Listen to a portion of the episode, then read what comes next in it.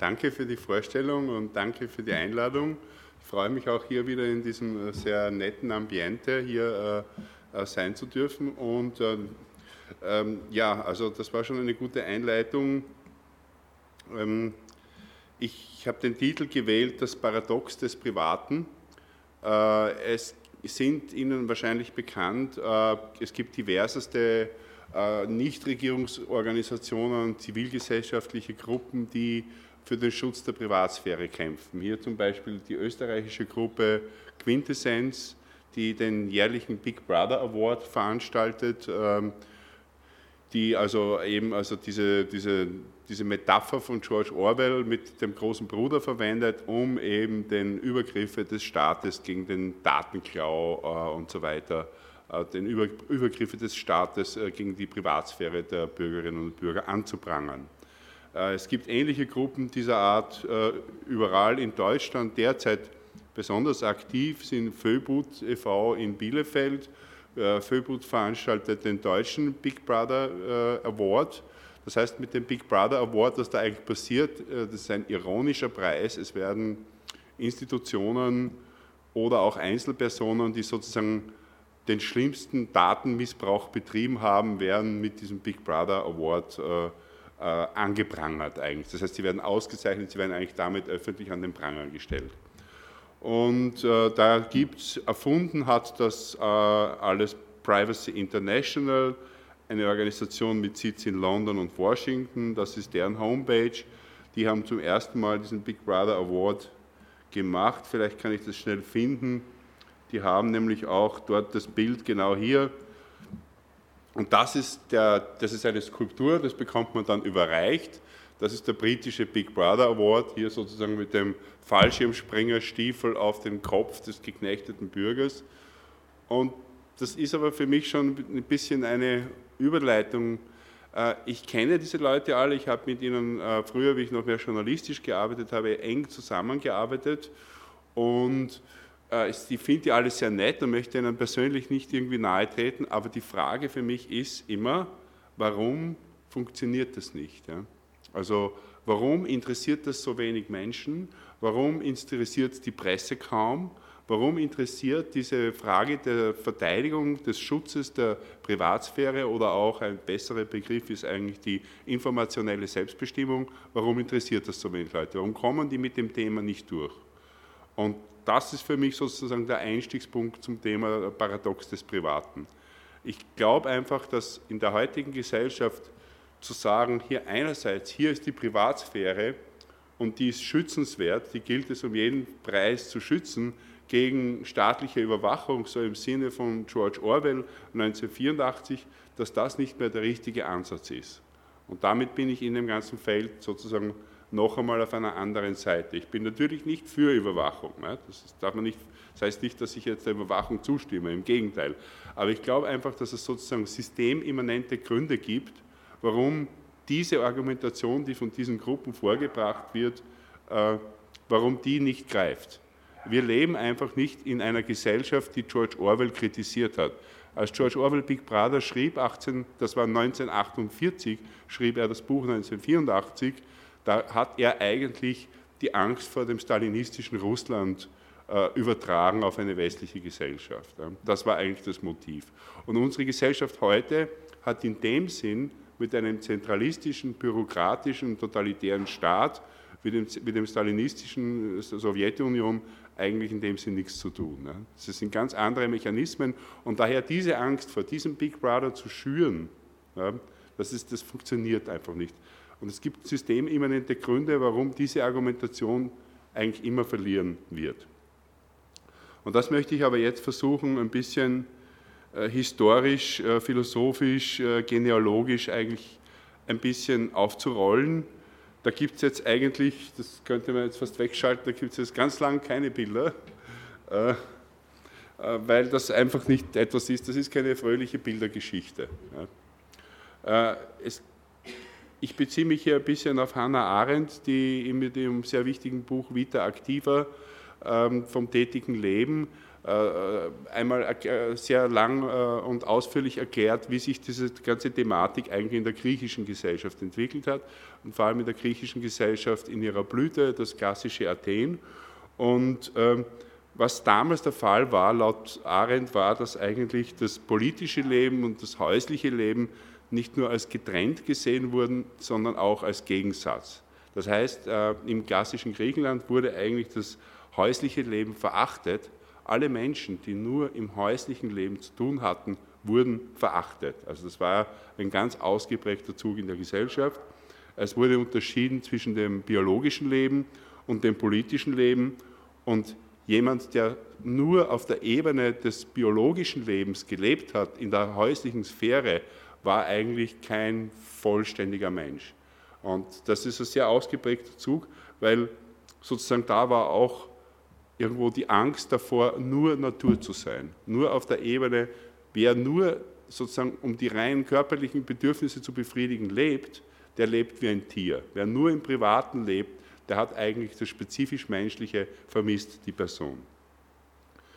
Das politische Leben besteht für Arendt vor allem aus dem Reden und dem Handeln äh, und nicht nur eines oder das andere, denn wer nur redet und keine Daten folgen lässt, ist nicht glaubwürdig.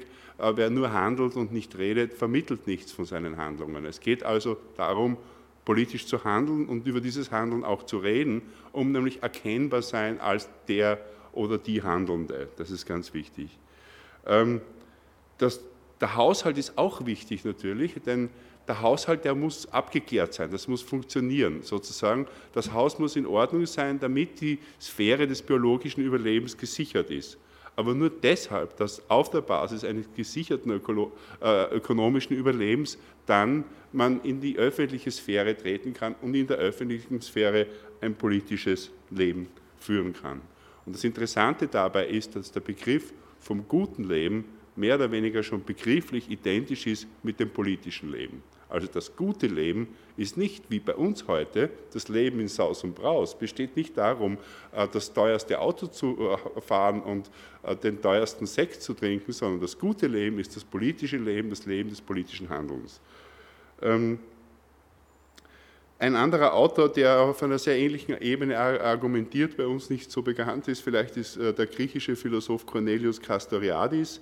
Äh, der hat äh, sich sehr auch eben mit dieser Hochphase der athenischen Demokratie auseinandergesetzt und sehr interessante Details auch. Es gab also eigentlich, wie man ja weiß, die Demokratie hat sich ja beschränkt auf die freien männlichen Bürger, also Sklaven, andere sozusagen nicht vollfreie Kleinbauern, Frauen waren nicht wahlberechtigt und so weiter. Das heißt, es war schon ein Systemfehler insofern, dass die Demokratie eingeschränkt war. Aber es gab in dieser Blütephase ca. 5000 freie männliche Bürger, die an diesen Abstimmungsprozessen teilgenommen haben. Und das war ein ganz anderes System als heute. Es war eine nicht repräsentative Demokratie. Das heißt, es gab einen erweiterten Rat und an dem Rat haben bis zu Entschuldigung, 500 Leute teilgenommen. Das heißt, ein Zehntel aller Bürger waren im jeweiligen Parlament vertreten. Das war die direkte Demokratie und 5000 war auch eine gute Zahl, denn auf der Agora am Forum ist das eine Zahl von Menschen, wo ein guter Redner mit einer lauten Stimme noch irgendwie gehört werden kann. Mehr als 5000 Menschen, da kann man nichts mehr verstehen, aber das ging gerade noch. Und auch das ist ein interessanter Aspekt, was worüber Castoriadis schreibt, aber was man auch im Original nachlesen kann bei Thukydides, ist, äh, dass es nicht immer nur um die Abstimmung ging wie bei uns heute, sondern dass es auch damals manchmal sozusagen die Entscheidung per Akklamation gab. Ein Redner hat das überzeugendere Argument und alle sagen, ja, lasst uns das machen. Perikles sagt, lasst uns eine Flotte bauen. Ja, wir bauen eine Flotte und das hat das Überleben gegen die Perser gesichert. Und Perikles sagt, ja, lasst uns nochmal eine Flotte bauen und eine Invasion gegen Sizilien machen und das hat nicht geklappt und das war der Untergang Athens. Aber jedenfalls interessant ist dieses Abstimmungsprinzip sozusagen der politischen Rede, dass das so wichtig war und dass darauf direkt sofort die Handlung erfolgt ist. Ähm, wenn wir jetzt davon weitergehen und einen Sprung machen, eigentlich ähm, äh, ganz großer Sprung zu Rousseau, der sehr wichtig ist für unsere Rechtsgeschichte, äh, dann kommt man von der Trennung von privat, öffentlich kommt man auf das Gesellschaftliche. Das, das Gesellschaftliche ist eigentlich der Teil von unserem Gemeinsamen, der nicht privatisiert ist. Das ist die Welt, die wir uns einrichten und in dieser Welt ist das das Gemeinsame. Und Rousseau war der, der damit das größte Problem hatte. Weil er hatte immer das Problem, dass sozusagen das Gesellschaftliche sich immer auf, das, auf die intimsten Bereiche des Lebens ausgewirkt hat und da sozusagen das Gesellschaftliche schon im Intimen ein Mitspracherecht gefordert hat. Äh, was interessanterweise zur Folge hat, dass er einer der wenigen wichtigen westlichen Philosophen ist, der beim Vornamen immer auch zitiert wird. Da heißt immer Jean-Jacques sagte dies, Jean-Jacques sagte das und nicht der Nachname.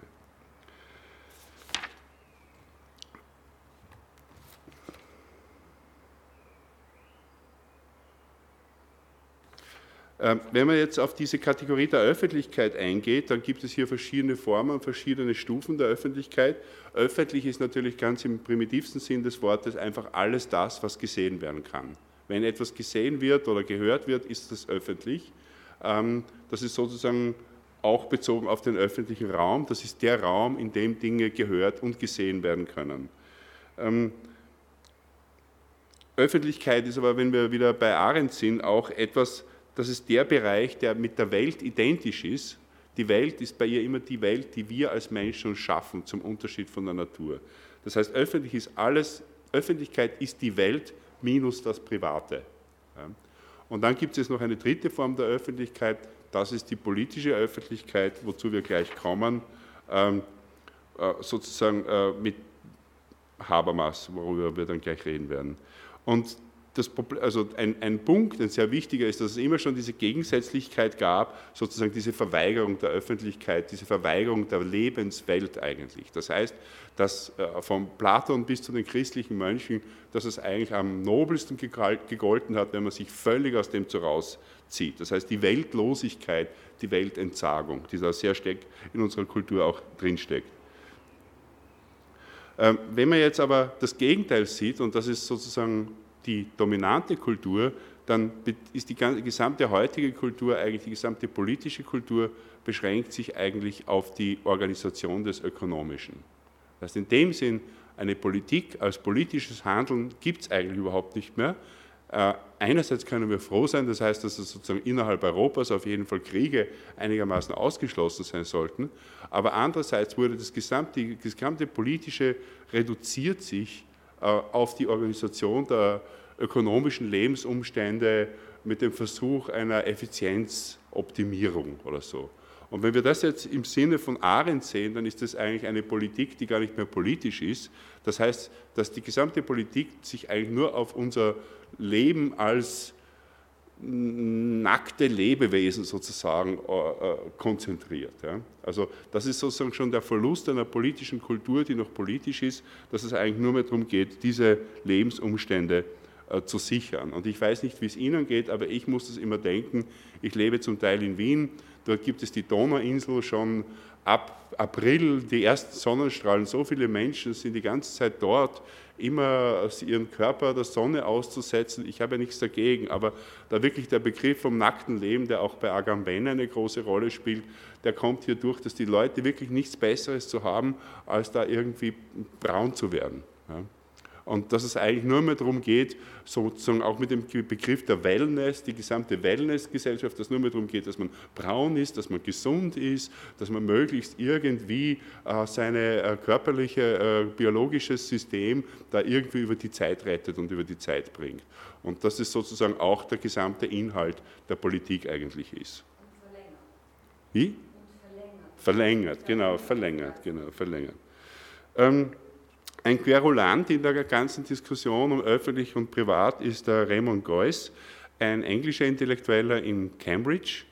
Ähm, Raymond Geuss, wir sind ja sehr interaktiv hier.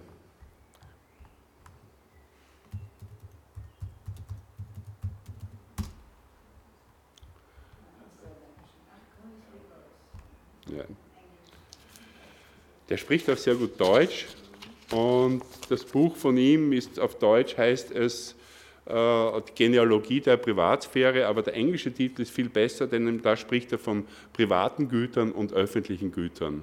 Und auch er einfach, er, ähm, wie soll ich sagen, er relativiert einfach schon überhaupt die Frage, ob das Private an sich ein so wünschenswertes Gut ist. Ja?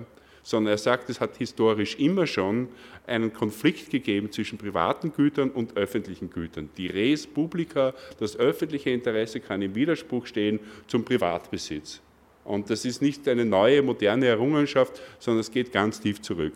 Und er ist auch ein sehr lustiger Philosoph. Er schreibt dann auch sehr interessant über den am Marktplatz onanierenden Diogenes und handelt da auch also die Frage der Scham der Intimität und des öffentlichen Raums zum Beispiel ab.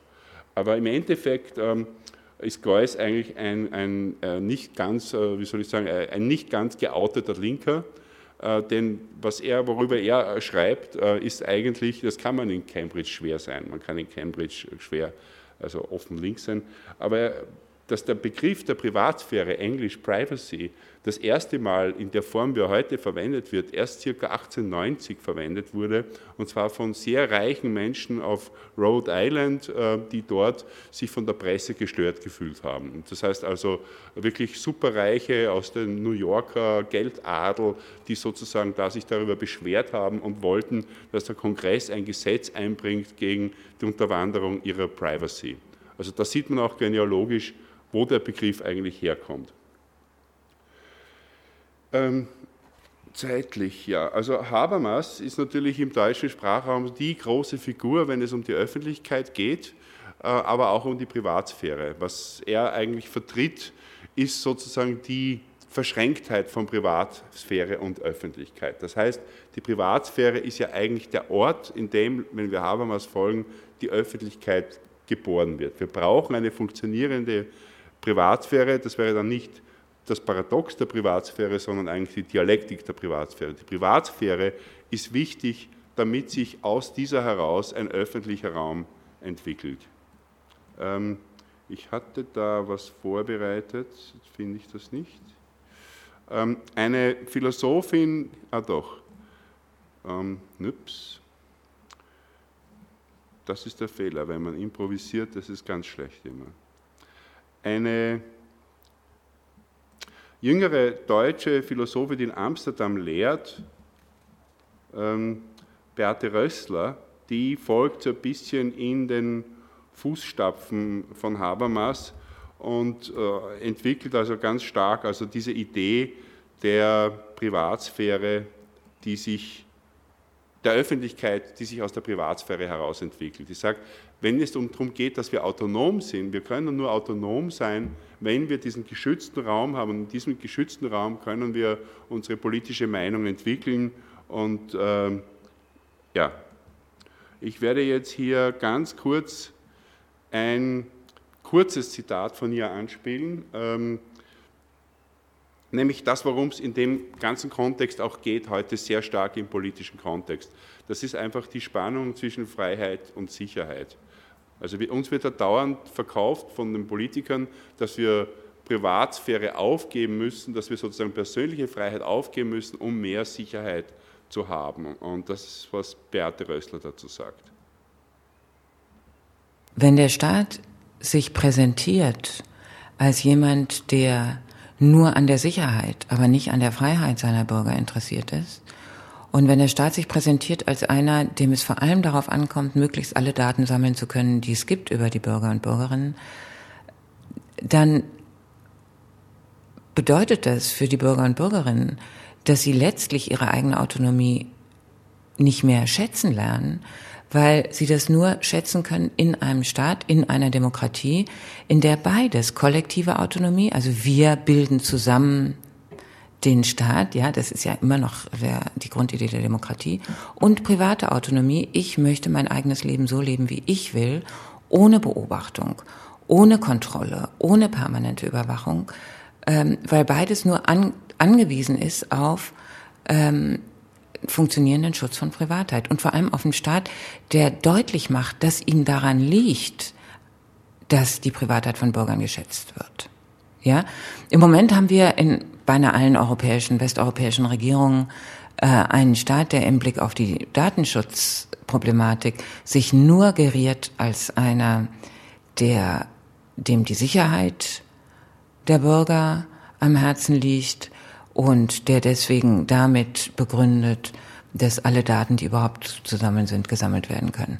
Dass der Staat aber auch den Auftrag hat, und zwar in allen Regierungen, äh, in allen Verfassungen, die Grundrechte auf Freiheit und Autonomie zu schützen, das spielt im Moment keine Rolle.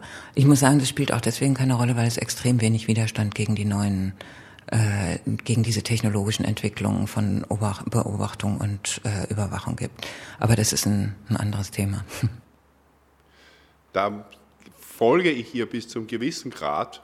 Äh, äh, aber ab einem gewissen Punkt sehe ich das etwas anders und vielleicht, weil ich sehr lange in London gelebt habe, zum Teil immer noch dort lebe, nämlich dass nicht der Staat uns das geben kann. Der Staat hat die Verantwortung, ja, aber eigentlich haben wir selbst die Verantwortung. Das heißt, wir, Freiheiten muss man sich auch nehmen, man muss darum kämpfen. Wir können nicht einfach sagen, der Staat muss dafür sorgen, dass unsere Grundrechte gewahrt sind, sondern jeder muss selbst auch dafür sorgen, dass diese Grundrechte gewahrt sind. Und wenn die Balance nicht mehr stimmt, dann muss die Balance neu adjustiert werden. Und hier spielen natürlich auch, aber darauf werde ich später mehr kommen, diese neuen Technologien eine große Rolle.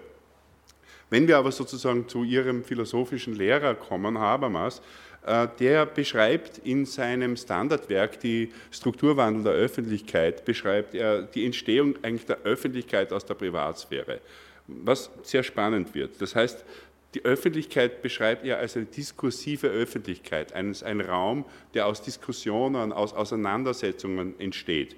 Äh, und zwar eigentlich zunächst in einer ersten Phase aus den privaten Kommunikationen der Bürgerinnen und Bürger. Das ist sehr wichtig, denn es gibt auch andere Öffentlichkeiten. Es gibt die repräsentative Öffentlichkeit, wo einfach der Staat repräsentiert. Das gab es schon im Feudalzeitalter sozusagen. Da müssen dann auch alle Mitglieder des Staates, alle Stände, alle Klassen antreten, aber in einer Formation, die Ludwig XIV. bestimmt hat. Das Neue, was entsteht seit dem 17. Jahrhundert, ist wirklich, dass es diese Privatsphäre gibt und die gibt es auch nur deswegen, weil es besitzende Bürger gibt. Da kommen wir wieder zurück zu, äh, zu Arendt. Das heißt, Eukos, der Haushalt, muss irgendwo in Ordnung sein, damit die Leute etwas besitzen können, damit sie diesen Raum haben können, aus dem sie heraus ähm, diese Privatsphäre entwickeln, innerhalb derer sie sich frei und ohne Angst ausdrücken können. Wenn du immer um deine Lebensumstände bangen musst, dann wird es schwierig sein, diese, ähm, äh, diesen sozusagen geistigen Raum zu entfalten. Das ist jetzt nicht meine Meinung, sondern ich referiere äh, Habermas äh, äh, Rössler. Ähm, da ist schon also wiederum nach Habermas frei die Familie der Ort, wo diese Auseinandersetzung beginnt. In der bürgerlichen Familie werden Dialoge geführt. Die Kinder sind nicht die Sklaven der Eltern, es wird gesprochen, es wird diskutiert. Man setzt sich auseinander über die Dinge der Zeit, die vor sich gehen, von Gedichten oder Musik oder natürlich sozusagen die bürgerlichste aller Kunstformen, das Theater. Und äh, um kurzer Einschub, was Arendt besonders wichtig am Theater findet, ist eigentlich, dass dort die Menschen als Sprechende und Handelnde vorgestellt werden. Das heißt sozusagen, die Bühne ist der Ort, wo man diese politische Entfaltung sozusagen in einer Simulation äh, vor sich gehen sieht.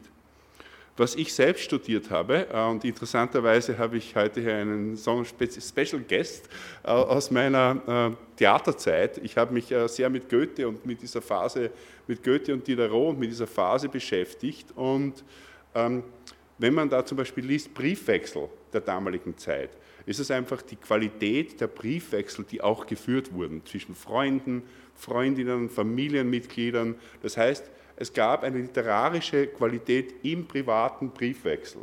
Und das hat damals Ausmaße gehabt, also circa um 1800 herum, also dass die Leute sich wirklich, sie haben sich ihre Seele hinausgeschrieben. Ja, sie haben sozusagen, genauso wie die Tinte aufs Papier geflossen ist, sind die Tränen geflossen, das war ein und dasselbe. Aber gewissermaßen war das private Kommunikation in Briefen an eine Person. Aber gleichzeitig war es damals schon nicht unüblich, dass Briefwechsel veröffentlicht worden sind. Und das Briefeschreiben war gewissermaßen auch literarische Übung. Und vielleicht hat man ja auch gehofft, irgendwie auf eine Karriere als Literat oder Literatin. Das heißt, das war zwar etwas Privates, aber da war schon auch dieses Element drin, dass das Private auch auf die Öffentlichkeit geschielt hat. Und so wahnsinnig viel anders sehe ich dann heute zum Beispiel den E-Mail-Verkehr auch nicht. Also wo Leute, die Affären haben, miteinander sitzen an verschiedenen Büros, tausende Kilometer oder zehn Kilometer entfernt und schicken sich täglich zehn Seiten E-Mail, wo sie ihre innersten Gedanken sich mitteilen.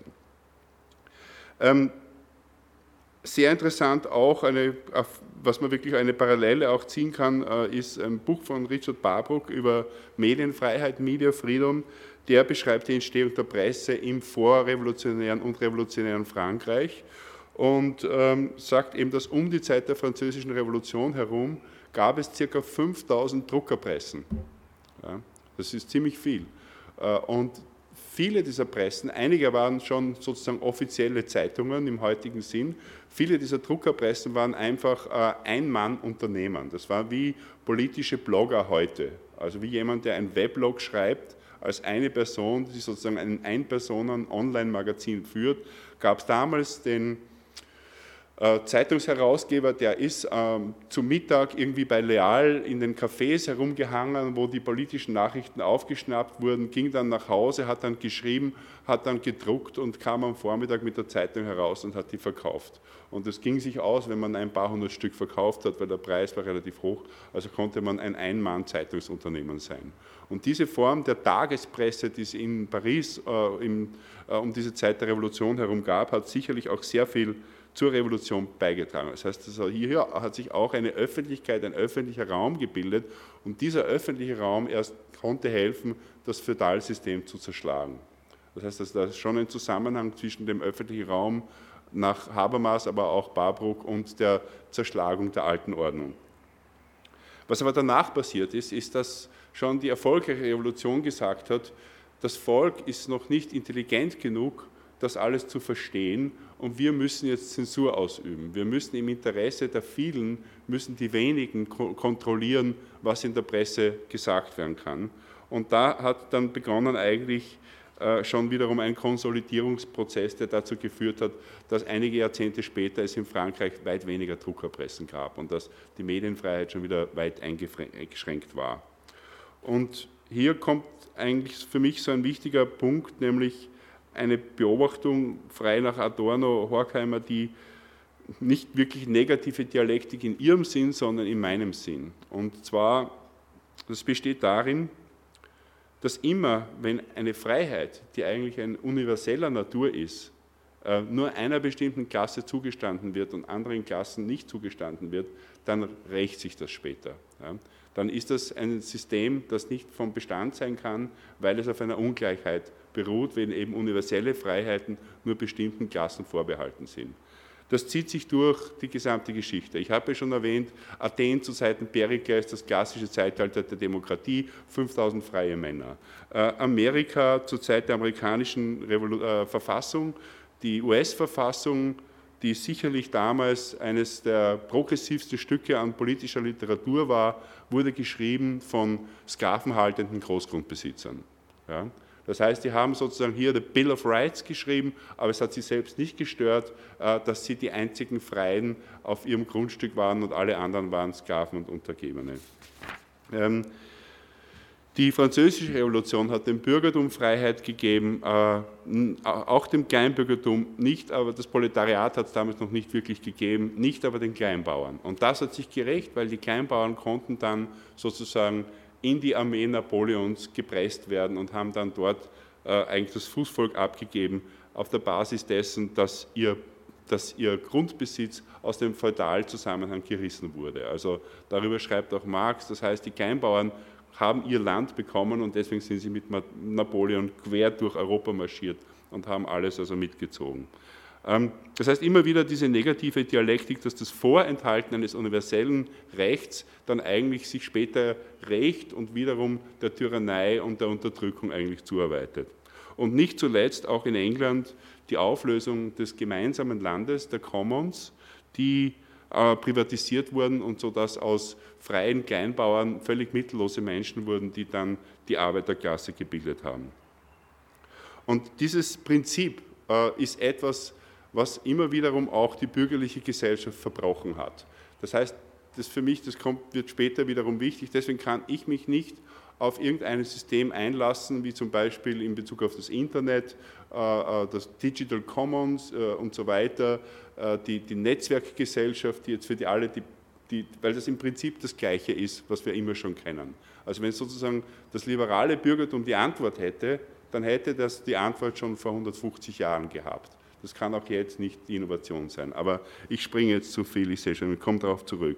Der beste, die beste Kritik an dem ist in diesem historisch-geschichtlichen Lehrstück von Marx, ähm, der 18. Brumaire des Louis Bonaparte, wo er sozusagen eine Art längeren journalistischen Artikel über die Revolution in Paris 1848 schreibt. Es ist ja dieses Jahr sehr viel von 1968 ähm, die Rede.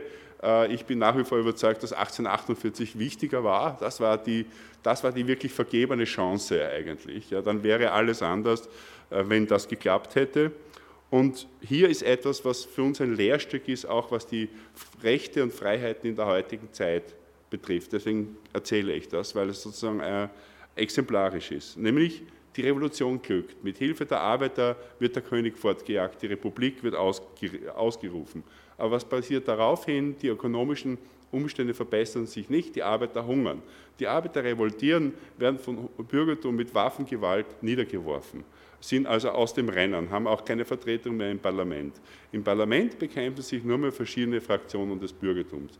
Jetzt tut sich das Großbürgertum mit dem Finanzkapital und den Königstreuen zusammen und bekämpft das liberale Bürgertum, die sogenannten die Linksliberalen.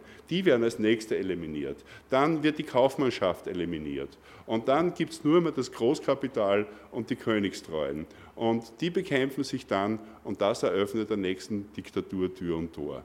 Und das ist jetzt vielleicht etwas, mag etwas übertrieben erscheinen, aber im Gegen, in, in der jetzigen Situation, wo permanent unsere Rechte limitiert werden, im, im Namen von Krieg gegen Terror und ich weiß nicht, aus welchen Problemen und wo man Europa zu einer Festung Europa aufbaut und wo Datenbanken angelegt werden über Migrantinnen und so weiter. Es ist das gleiche scheibchenweise System. Ja. Äh, es gibt zum Beispiel eine groß angelegte Datenbank im Schengen-System, wo wirklich also weitgehend personenbezogene Daten angelegt werden. Ursprünglich war das gerichtet auf Migrantinnen. Zunächst nur solche, die bereits irgendwas verbrochen hatten. Später alle Migrantinnen. Dann wurde das erweitert auf Fußballhooligans. Wer wird für Fußballhooligans aufstehen und für deren Rechte eintreten? Ja, wir sind uns einig, Fußballhooligans sind, sorry, scheiße. Ja, sind gewaltbereite Leute. Wir werden nicht für deren Bürgerrechte eintreten. Die nächste Stufe sind Linksautonome, die angeblich äh, gewaltbereite Demonstranten in Genua 2001.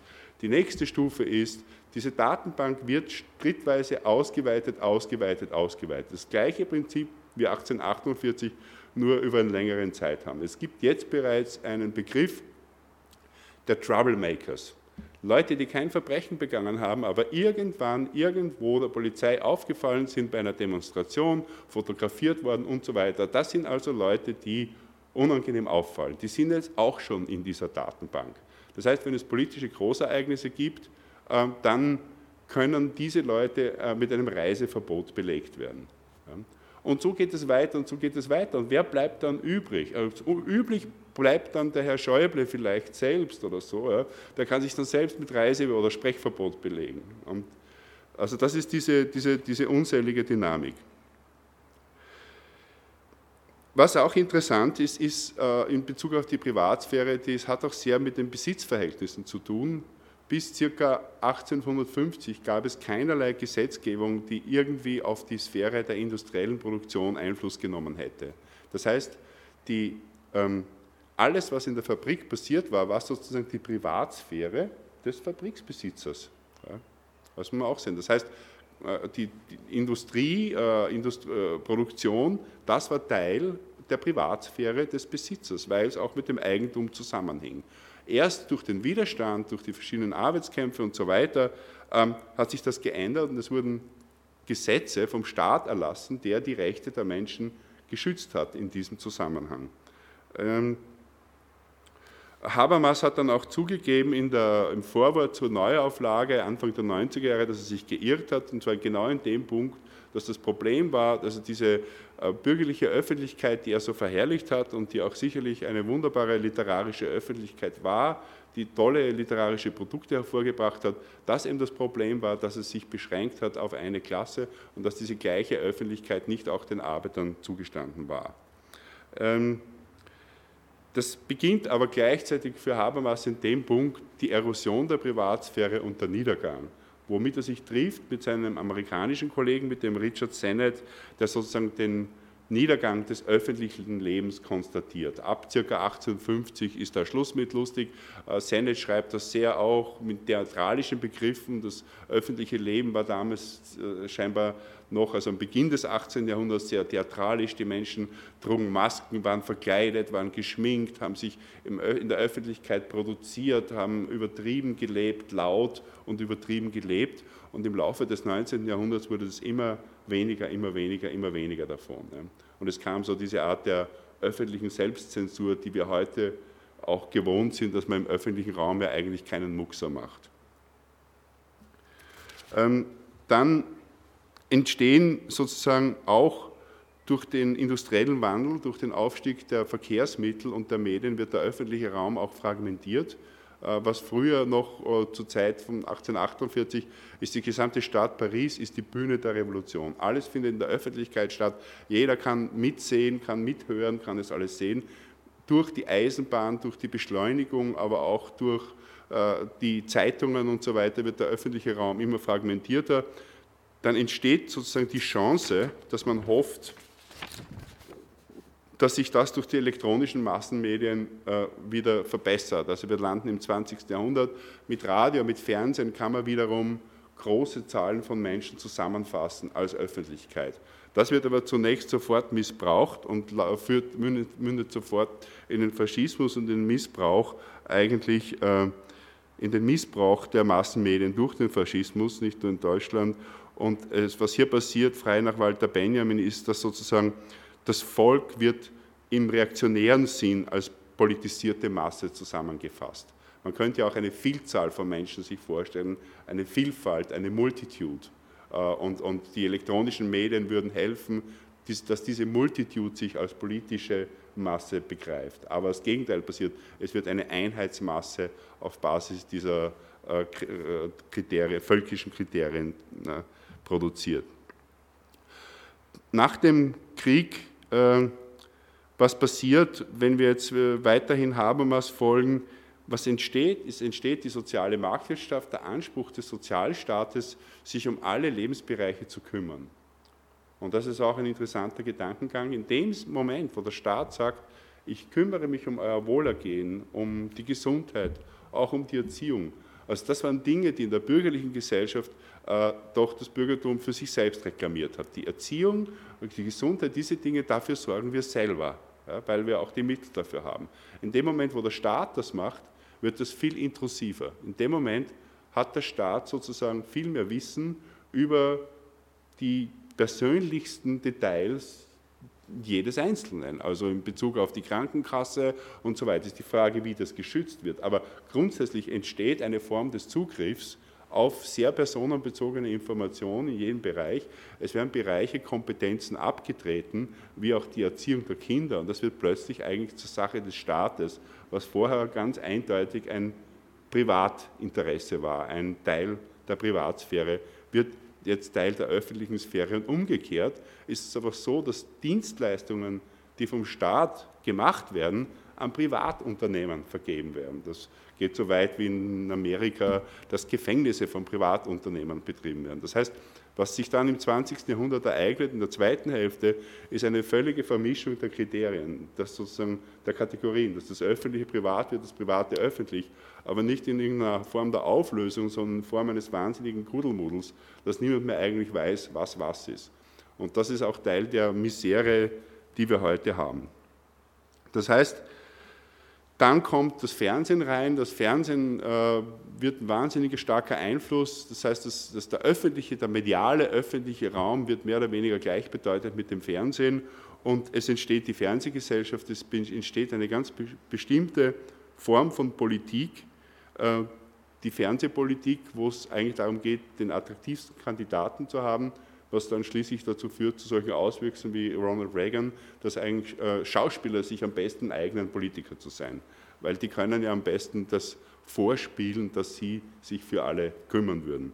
Und damit wird sozusagen dann die elektronischen Medien als Ort der öffentlichen Diskussion ist damit endgültig am Ende. Also jetzt brauche ich nicht groß ausführen, das ist eine verbreitete Kritik an der Fernsehgesellschaft, Neil Postman und so weiter, das Infotainment, dass damit sozusagen dann auch diese Idee, wo das Fernsehen ja auch mal einen utopischen Charakter hatte mit Marshall McLuhan, dass das auch am Ende ist. Also sozusagen der öffentliche Diskurs, der öffentliche politische Diskurs ist damit eigentlich am Ende.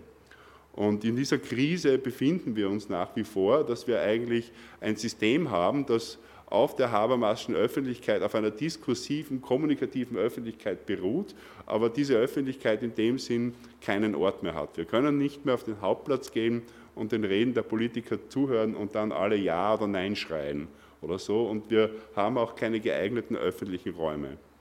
Was da aber passiert, auch seit circa der 60er Jahre, ist sozusagen das, das neue Hoffnungsparadigma der partizipativen Medien. Es beginnt mit dem sogenannten freien Radio, mit den unabhängigen lokalen äh, Radioinitiativen, äh, Berkeley, Studentenradio, Revolutionäres Radio bei den Tupac Amamu in, im, uruguayischen Dschungel und so weiter.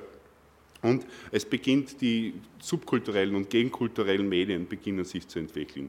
Auch, was man englischsprachig die Do-it-yourself-Medien nennt. Das heißt, Fotokop das Fotokopiergerät wird plötzlich zu einem Medium. Man hat Zugang zu einem Schwarz-Weiß-Fotokopierer, man kann seine eigene Zeitschrift machen. Das ist der ganz große Schritt eigentlich. Und auf dieser Basis entwickelt sich auch sehr viel. Es äh, werden auch andere Medien einbezogen, die Sony Portapack äh, zum Beispiel oder auch dann VHS, Video 8, Hi 8, äh, was man auch die Camcorder-Revolution nennt, dass jeder selbst auch sein eigenes Video, sein eigenes Fernsehen machen kann, was schließlich eine sehr große Rolle äh, spielt dann bei den Medienrevolutionen in den, in den Ländern in Osteuropa, die sich vom Stalinismus befreien, 1989. Das heißt, diese Do-it-yourself-Revolution in den Medien, die, die läuft an in den 80er Jahren, die beginnt Fahrt aufzunehmen und die bekommt natürlich einen wahnsinnigen Schub durch das Internet. Das Internet wird für alle frei zugänglich und jetzt haben die partizipativen Medien erst so richtig ihre Stunde. Ähm, das heißt, hier circa 1995 formulieren sehr viele Leute gleichzeitig äh, Hoffnungen auf das Internet als diesen neuen Raum, äh, auf diesen neuen öffentlichen Raum, in dem die Zivilgesellschaft sich neu erfindet und in dem der öffentliche Diskurs neu erfunden wird. Also zum Beispiel, äh, ähm, dass es einfach sehr viele sogenannte zivilgesellschaftliche Organisationen gibt, die einfach diese Plattform nutzen können. Äh, die Tools dazu sind lange bekannt.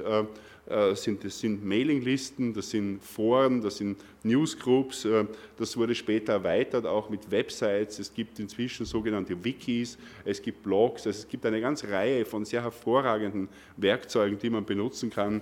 Äh, hier meine eigene Website, das beruht auf freier und Open Source Software. Hier steckt eine ganze Community von circa 70 Leuten dahinter, die eben auch noch an diesem Begriff der Do-it-yourself-Medien eigentlich nach wie vor sich abarbeitet, was wirklich nach wie vor seit Mitte der 90er nach wie vor als eine Chance gesehen wird, diesen öffentlichen Raum äh, wieder zu erfinden eigentlich und eine neue Qualität der politischen Diskussion hineinzubringen. Und hier hat sich äh, ein Freund von mir äh, mehr damit beschäftigt, Felix Stalder, der hat da so eine Art, ähm, äh, wie soll ich sagen, ein ein Begriffspaar, das er vorschlägt, äh, anhand dessen man die, die Diskussion führen kann, wäre, dass diese neuen internetgestützten zivilgesellschaftlichen Medien, ähm, dass die sowas etwas wie einen bürgerlichen Anarchismus repräsentieren. Also er nennt es auf Englisch Bourgeois Anarchism. Ähm, das heißt, einerseits gibt es tatsächlich eine Fülle von Organisationen, ob das jetzt ATTAC ist oder Indie Media, Sozialforum, Greenpeace und so weiter, die alle sehr effektiv diese Internetmittel einsetzen, die es vorher nicht gab. Es war vorher wesentlich schwieriger, Öffentlichkeit zu haben. Und diese Öffentlichkeit kann man jetzt mit diesen Mitteln herstellen. Man kann äh, es auch benutzen als Kampagnenmedien, nicht nur um an die Öffentlichkeit zu gehen, sondern auch um die eigenen Reihen zu organisieren. Das sind wirklich sehr geeignete Tools, die es vorher nicht gab. Und damit vervielfachen, potenzieren sich die Möglichkeiten der Zivilgesellschaft. Es geht von der einzelnen Person, der damit eine Stimme haben kann, bis hin zu Organisationen, die das mit sehr viel Nachdruck äh, betreiben. Ich habe da zum Beispiel, äh, ja, ist egal, ich will da jetzt nicht Zeit verlieren, aber es gibt zum Beispiel Transparency International. Das ist eine NGO und die halten den Daumen drauf, gleich wie State Watch. Äh, wenn Staaten irgendetwas versprechen, dann gehen die hin und sagen, hier, hier, hier, hier. Die recherchieren und die exponieren einfach die Lügen. Die zwingen, erzwingen Transparenz in der Regierung, erzwingen Offenheit. Und das ist etwas, was wahnsinnig gut funktioniert, auch durch, durch das Internet und durch diese Technologien. Aber gleichzeitig, indem mehr Offenheit entsteht, entsteht auch mehr Geschlossenheit. Also Handlungsfreiheit, das hat schon der, einer der Begründer der Soziologie, Georg Simmel, gesagt, Handlungsfreiheit beruht sehr oft auf dem Geheimnis. Nur wenn ich etwas für mich geheim halten kann, habe ich den Moment der Überraschung, habe ich den Vorteil, dass ich handeln kann, bevor es die anderen wissen. Wenn alle alles schon wissen, dann kann ich gar nicht mehr handeln. Und auf das berufen sich die Regierungen und sagen, wir brauchen jetzt äh, das Executive Privilege. Also vor allem George W. Bush hat sich sehr stark auf dieses Executive Privilege, auf dieses Privileg der Exekutive berufen, Dinge geheim halten zu können.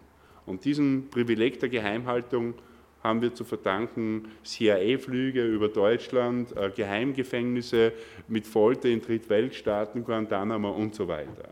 Das heißt, wir haben diese beiden Bewegungen. Einerseits eine Verstärkung der autoritären Tendenzen in Ländern, die immer noch Demokratien sind oder es glauben zu sein oder behaupten zu sein, und andererseits eine tatsächliche Öffnung dieses demokratischen Raums.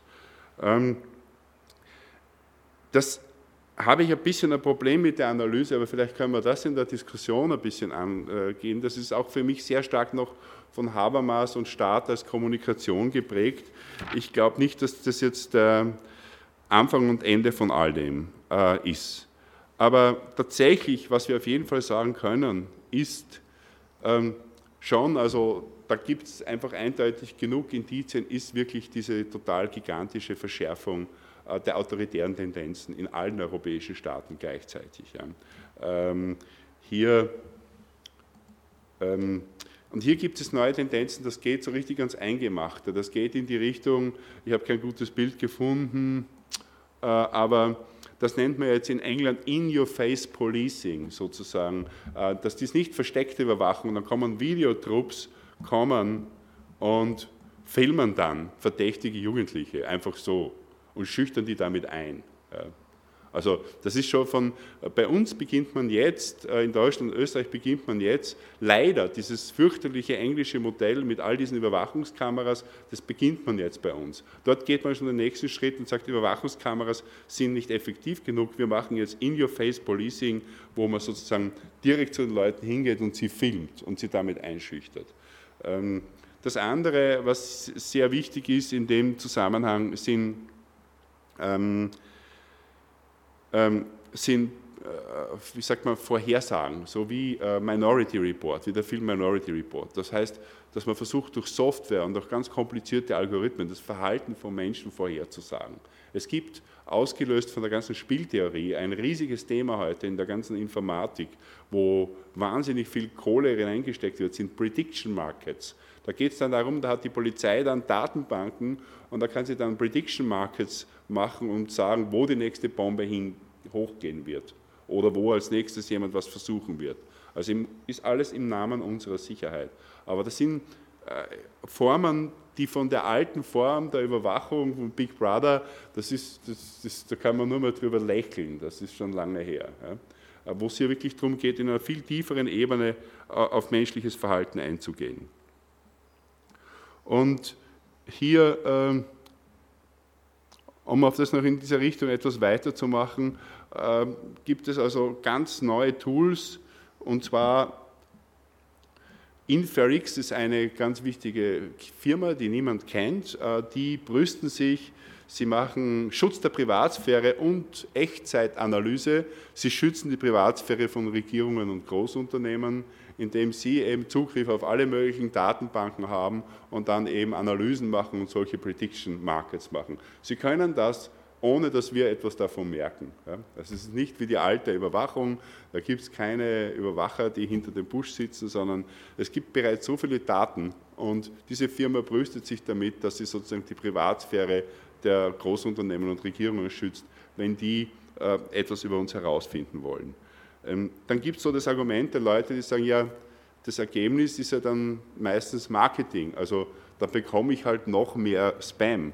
Das ist aber nicht der Fall, weil das verknüpft sich dann ähm, mit einem anderen Angebot einer anderen Firma, ähm, die macht äh, eine globale Marketing Services Company, nennt sie sich. Das ist ein Euphemismus. Das müssen Sie sich so vorstellen. Diese Prediction Markets diese Analyse, Zusammenführung der Daten wird dann wiederum dafür benutzt, zum Beispiel bei Callcenters. Wenn Sie anrufen bei einem Callcenter, zum Beispiel bei einer Bank, und Sie sagen, ich möchte ein neuer Kunde sein, dann hat die Bank in dem Moment weiß die bereits, von welchem Stadtteil Sie anrufen. Rufen Sie von einem guten oder schlechten Stadtteil an. Dann stellt die Person Ihnen einige unverfängliche Fragen. Das geht sofort in die Datenbank und entsprechend wird schon am Switchboard entschieden, ob Sie weitergeleitet werden zu der Abteilung für gute Kunden oder zu der Abteilung für dieser Anruf geht in den Abfalleimer Endlosschleife. Ja? Das passiert live. Das heißt, es geht hier nicht nur um Werbung, ja, sondern der Code wird gegenständlich wieder. Das, was hinter den Kulissen in der Datenbankanalyse passiert, hat reale Einflüsse auf die Lebenschancen von Menschen. In den USA zum Beispiel, bei uns zum Glück nicht, aber ganz stark auf die ähm, Verfügbarkeit von Krankenversicherung und so weiter. Die haben diese Daten, Sie wollen eine Versicherung abschließen, die sagen, a moment, Mr. Medosh, we check your details, just give us a second, und dann sage ich, oh, Mr. Medosh, we have a special product for you, which ist das teuerste Produkt, weil ich bin Risikogruppe und so weiter. So egal, ist nur ein Beispiel. Das heißt, diese Analysen sind nicht harmlos und das Ergebnis ist, ich bekomme noch mehr Spam, sondern die beeinflussen tatsächlich die Lebenschancen von Menschen, äh, Verfügbarkeit von Kredit, Krankenversicherung und so weiter. Das ist Hardcore-Sache. Und Und das, also der wirklich, äh, der Pionier auf dem Gebiet, der diesen Zug äh, analysiert hat, ist David Lyon und das Schlagwort ist, ähm, ist Surveillance, also Überwachung als soziales Aussortieren. Da geht es nicht mehr um die Überwachung im Big Brother Staat, sondern das ist auch gar keine Überwachung als solche, sondern es ist eine Erfassung von Daten für soziale Aussortiervorgänge. Und das ist dann nicht auch etwas, was eine Ausnahme ist in der Gesellschaft, sondern was David Lyon sagt, das ist ein inneres Funktionsprinzip unserer Gesellschaft. Wir müssen diese Regelkreisläufe haben, wir brauchen Feedback, wir müssen Daten sammeln, um zu wissen, was dann eine, eine Großunternehmen, die müssen wissen, so und so viele Rohstoffe brauchen wir, damit wir so und so viele Produkte produzieren können. Die müssen Vorhersagbarkeit haben. Die müssen das Verhalten von Leuten vorhersagen. Das ist ein inneres Funktionsprinzip unserer Gesellschaft, äh, sozusagen, die auf diesen technischen Kreisläufen beruht und äh, das kann dann halt auch so angewandt werden. Das kann dann auch zum Political Profiling angewandt werden. Das kann dann angewandt werden, um zu sagen, jemand ist Risikogruppe, Student, muslimischer Hintergrund und so weiter, schauen wir uns den genauer an oder so. Das sind dann die, aber im Grunde ist das etwas, was längst äh, wovon wir längst alle betroffen sind. Das heißt, um das ein bisschen äh, noch auf die letzten neuen Medien mit dem Internet äh, zu beziehen, also ich kann mich da der, ich kann mich der Argumentation von Stalder nicht ganz anschließen, denn wenn wir jetzt schauen, äh, ich habe da keine geeignete Website, ich meine, jeder kennt das, da sieht man eh nichts, aber die sogenannte Social Software, also jetzt diese ähm, Dinge wie Facebook zum Beispiel, ich bezeichne das als Anti-Social Software. Sehen Sie, das springt sofort um auf DE, das erkennt, der Computer, an dem ich das tippe, ist in Deutschland. Man wird sofort auf die deutsche Adresse. Was hier passiert ist, ähm, dass bei einer Plattform wie Facebook, wo es eigentlich darum geht, dass die Leute ihre äh, sozialen Beziehungen da irgendwie managen und sich selbst promoten und vielleicht Partner finden für äh, irgendwie Unterhaltung oder Sex, keine Ahnung, äh, ähm, dass dort das Datensammeln nicht irgendwie ein Problem ist oder ein Systemfehler, sondern das ist sozusagen das Datensammeln ist der einzige Grund, dass das überhaupt äh, existiert. Ja. Also neben dem wahnsinnig sympathischen ähm, Zuckerberg, der, der junge Mann, der das da angeblich erfunden hat, ja, der immer so sympathisch in die Kamera lächelt, sind dort, ah, da gibt es gar kein Bild jetzt. Nein, kein Bild. Macht nichts ähm, sind dort sehr sinistre Leute, die sehr stark mit den Geheimdiensten zusammenhängen. Das heißt, der gesamte Datenbestand von Facebook, der wird abgeglichen mit allen möglichen Firmen. Es geht nur mehr um den Datenhandel. Das heißt, wer sich dort hineinbegibt und dort irgendwie Freundschaftsnetzwerke, soziale Netze dort irgendwie verwaltet, das macht das eigentlich sozusagen, man verkauft seine Freunde. Und das Ganze ist aber eine Einwegverbindung. Und äh, die Einwegverbindung ist, dass die das alles wissen und wir nichts wissen. Die, äh, Facebook macht einen sogenannten Graph, die machen dann einen Beliebtheitsgraph. Und man hat aber selbst kein Recht an seinem Beliebtheitsgraph irgendwie. Ähm, das, den bekommt man nicht. Da müsste man wieder vielleicht noch extra was zahlen. Aber diese Form von Daten werden permanent verwaltet. Das ist hier nicht ein Systemfehler, sondern das ist der gesamte, die ganze gesamte Legitimation dieser Plattform. Das heißt, dieses zivilgesellschaftliche Engagement, das überhaupt darin besteht, wenn die Leute irgendwas ins Internet tun, wenn man seinen Blog schreibt, seine Meinung kundtut, seine Fotos ablegt.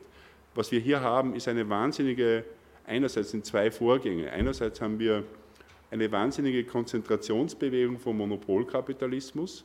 Das beste Beispiel ist Google. Wir finden unseren eigenen Content nicht mehr ohne Google. Wir sitzen komplett in der Google-Falle. Google wird reicher und reicher und reicher. Nur deswegen, weil wir Sachen ins Internet gestellt haben. Ja. Und äh, nur weil es sozusagen dann plötzlich sich als Torwächter für das etabliert hat. Äh, und was Google mit diesen Daten macht, mit diesen Suchabfragen. Ja, äh, vor eineinhalb Jahren kam raus der Skandal, dass Google von jedem die komplette History aller Stichworte für immer aufbehält. Und dann sagten sie, wir sind jetzt gut, weil wir haben das jetzt auf 18 Monate beschränkt.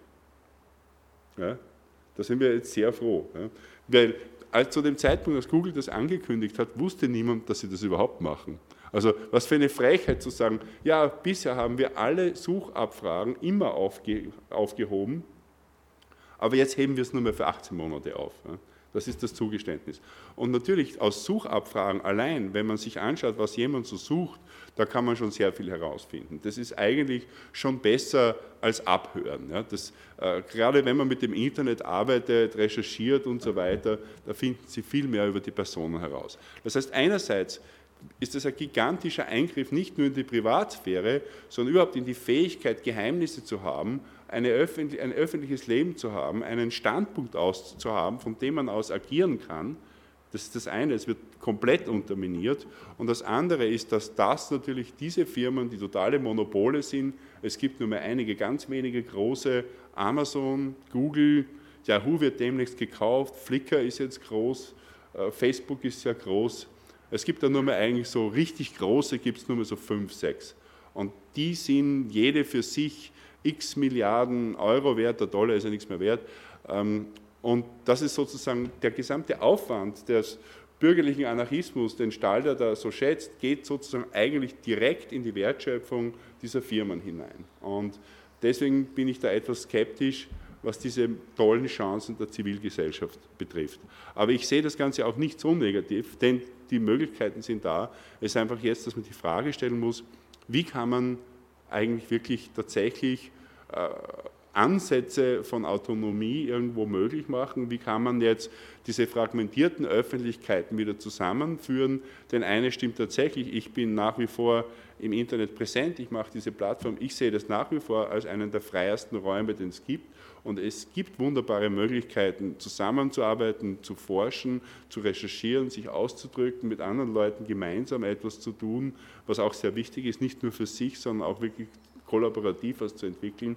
Das heißt, es gibt diese Möglichkeiten. Nur wie kann man das zusammenführen jenseits dieser Monopole wie Google oder Facebook und wie kann man daraus wirklich etwas formen, was ja äh, auch endlich mal als Gegenmittel auch vielleicht sich beweist gegen das ja leider nach wie vor sehr dominante Fernsehen. Also da gibt es ja wirklich die Parallelgesellschaft von Leuten, die Starmania schauen und äh, anderen, also es ist, das zerfällt. Und damit möchte ich jetzt irgendwo äh, schließen. Danke.